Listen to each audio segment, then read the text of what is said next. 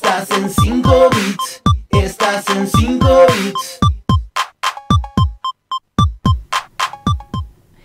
Más invitados en vivo en nuestro programa. Hoy la recibimos, nuestra coach de cabecera, diría yo, eh, que también está participando siempre en todas nuestras producciones. Un ser que adoramos, que es un corazón con dos patitas caminando por la vida.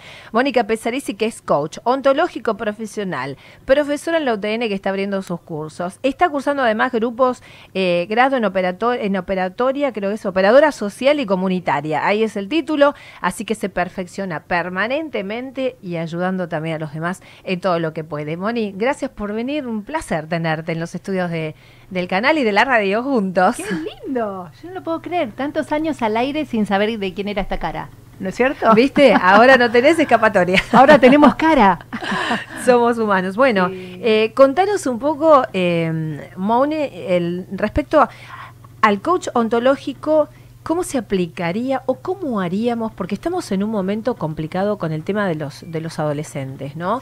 Y las familias. Y cómo controlar. Hay tantos temas para abordar. Hoy vamos a hablar un poquito de esto y también tus actividades eh, anexas. Pero eh, está como medio desbandado y fuera de eje el tema de los chicos. O sea, Raxbier, ¿no? Raxbier, me parece como que eh, tenemos que, hablarle a las familias o, o, cómo, o cómo hacemos para conducirlos. En realidad yo creo que, bueno, primeramente gracias por invitarme, no quiero ser maleducada, gracias por invitarme Sara, sabes que te amo, te quiero un montón. Gracias, Moni. Y, es un, placer estar con ustedes acá. Eh, me parece que lo primero que tenemos que abordar es la familia. El tema del rugby, el tema de los rugbyers, no me gustaría como ponerle un mote a los chicos porque conozco muchísimos rugbyers que son amorosos, inclusive mis sobrinos. Eh, y que hacen un montón de cosas por el otro y, muchos que, se dedican a ir a barrios de emergencia y enseñarle a los chicos. Hay un montón. No podemos, me parece, como generalizar el tema del rugby. Aparte desconozco, porque nunca estuve en, en una, digamos, en un entrenamiento, cuáles son los parámetros que los entrenadores en el último de los casos les dan. Sí creo que hay una cuestión familiar, hay una cuestión de de poco diálogo, hay una cuestión de desinterés si se quiere, hay una cuestión de familias que necesitan salir a trabajar ambos padres y chicos que se quedan con una persona que los cuida, con una abuela. Y la realidad es que me parece que todo esto fue falta de diálogo desde el principio y falta de límites. Falta de límites, correcto. Para mí hay una cuestión de borde, ¿viste? Cuando ya no tenés borde, justamente pasan estas cosas. Claro, se van. Exactamente. Y a veces a los padres nos cuesta mucho esto de ponerles un límite si no estamos eh, permanentemente en contacto con ellos, preguntándoles, diciéndoles, ¿estudiaste? ¿No estudiaste? ¿Qué hiciste? Preguntándoles dónde van. Ese diálogo creo que falta.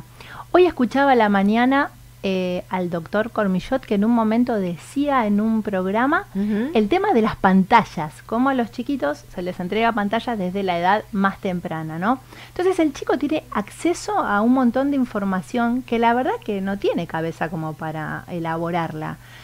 Y, y yo creo que esto también tiene mucho que ver. ¿Por qué lo digo? Porque no hay límite. O sea, no tenemos límite. Un aparato como este, con tecnología, no sé si sirve para un niño. ¿Sí? Pero sin embargo se le entrega. Cada vez más chiquitos. Claro. Vos sabés que nosotros eh, tenemos dos nietos, de los cuales eh, uno de ellos, mm, va los dos, uno vive en Australia, el otro vive acá, ninguno de los dos maneja pantallas. O sea, eh, como que la, el acuerdo entre los padres fue que no vean pantallas. Uno tiene dos años, el otro tiene un año y medio. Mira, bien. Sí, pero ¿por qué? Porque mm, decidieron que los chicos empezaran a trabajar con cosas que sean como para ellos, como nosotros cuando éramos chicos. Juguetes, eh, encastres, cosas para amasar, cosas que sean bien de su edad. Aparte tiene una abuela maestra jardinera, entonces imagínate. Claro, especialista. Sí, pero ¿qué es lo que nosotros, al menos desde el coaching, siempre vamos a fomentar el acuerdo y el diálogo? El diseño de conversaciones, el poder diseñar una conversación con tu pareja, el poder diseñar una conversación con tus hijos, aunque no te quieran hablar, porque llega un momento en la adolescencia donde dejaste de existir como padre, buscar esos momentos, no bajar la guardia y no bajar los brazos. Yo escucho un montón de personas que dicen estoy cansada y basta, ya no, ya está, yo ya no puedo con esto.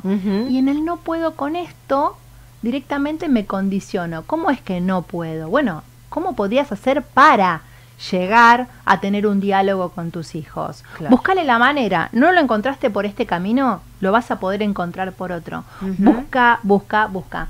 Hay un libro que se llama ¿Quién se robó mi queso? Sí, buenísimo. Claro, y súmame, y justamente yo siempre lo relaciono con esto del ratoncito que va por distintos tubitos a conseguir lo que quiere. Si realmente querés que tus hijos no te salgan mal, y busca todos los caminos para que tus hijos no te salgan mal. Van a pasar por la adolescencia porque es normal que les pase y es sano que les pase. Claro. Es sano Crecimiento puro. Claro, pero lo que no es sano es que los dejemos y si nos peleamos no les hablemos más o no, busquemos Mm. el diálogo, porque ¿quiénes somos los responsables? Nosotros como padres. Pero desde ya, aparte esto de discriminar, ¿no? Porque si bien, eh, bueno, existe la discriminación lamentablemente eh, en, en todo el mundo, en todo el planeta, eh, decir negro de M, te vamos a matar, o sea, una cosa No. in- inconcebible, ¿no? O sea, no Hay sé los padres qué cara habrían puesto si escuchaban a sus hijos eh, y, y veían reaccionar de esta manera, porque el acto fue consumado ya. Claro, hay que ver, eh, bueno, qué recibieron ellos también. Eh, si vos recibís de chico, eh, mi esta muc- la mucama es una, ¿no? Sí, sí. La mucama no es nadie, por Mm, ejemplo, en sí. tu casa. Y bueno, la vas, el chico va a aprender a tratarla de esa forma. O cualquier persona, o la persona que está en la calle, o, o una persona que, por ejemplo, seguramente ellos tienen derecho a sentarse en un asiento en el colectivo y no dárselo a una persona que viene de trabajar, por ejemplo, una mujer mayor o, o una mamá embarazada. Si no empezamos desde casa con los buenos hábitos, pero los buenos hábitos quiero decir esto de el valorar al otro, ¿no? Siempre me van a escuchar decir de valorar al otro como un legítimo otro. O sea, la mucama es una señora que viene a trabajar a tu casa, Claro. no es una negra, no es para que la discrimines, porque si seguramente en algún momento deben haber escuchado eso. O lo mismo, por ejemplo, de los maestros. Seguramente estos chicos, en algún momento sus profesores o sus maestros no fueron nada y ellos fueron superiores a ellos, a Sí, los maestros. sí, que es un poco la problemática que está pasando hoy. Pero justamente porque perdimos el borde. Y creo que esto nos pasa como sociedad, Claro. ¿no? Y tiene que ver con los estados de ánimo de los que a veces hablamos, que son generales. El estado de ánimo es se crea en un contexto y eso nos lleva a todos a hacer de la misma forma. Y quizás es eso lo que ha pasado con estos chicos.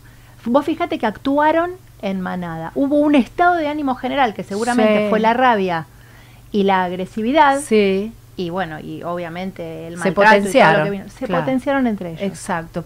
Moni, eh, pasando a otra cuestión, porque Sí. por, por supuesto que los tips que das, esos de los diálogos, de, de- de buscar el camino para llegar a los chicos, ¿vas a iniciar en la UTN tus enseñanzas? Sí. ¿De, ¿En qué se van a basar? ¿Cómo pueden cursar? ¿Cómo sería? Bueno, estoy re agradecida. Voy a estar en el, en el programa de extensión universitaria de la UTN, Sí. dando el curso de coaching y liderazgo acá en la UTN de Pacheco. ¡Qué bueno! Sí, eh, se, va- empezarán seguramente la cursada el día 13 de marzo. Ajá. eh, de 19 a 22 en la UTN. Esto es abierto para cualquier persona que tenga título secundario, o sea que pueden hacerlo todos, desde el chico que sale hasta la señora que no tiene nada que hacer en su casa y tiene ganas de, de ir, o una señora que tiene ganas de perfeccionarse, o un señor que trabaja en una empresa y quiere aprender conceptos que tengan que ver con el coaching a nivel organizacional. Está apunta a eso, ¿no? A las organizaciones, al coaching más hacia la organización, que es lo que a mí me encanta, no es fácil. Es con certificación y todo, porque al estar en los claustros universitarios, aunque sea por eh,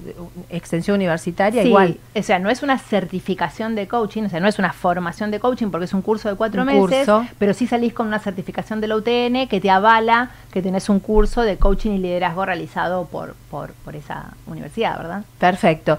Y estás cursando eh, grado en social y comunitaria. Sí, empiezo ahora. eh, me interesa mucho porque con el tema del coaching muchas veces nos encontramos con personas que vienen con otras problemáticas eh, más sociales, sea, mucha violencia de género, muchas personas que, que o son agredidas o maltratadas o, o, que tienen problemas o que están cursando a lo mejor un divorcio o que se quedaron sin su casa.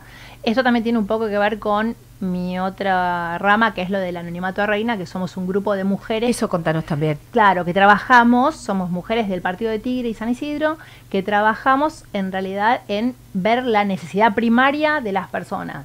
Por ejemplo, recibimos donaciones de ropa, las llevamos a los hospitales o las llevamos a algún lugar o nos enteramos que a alguien le hace falta algo, estamos.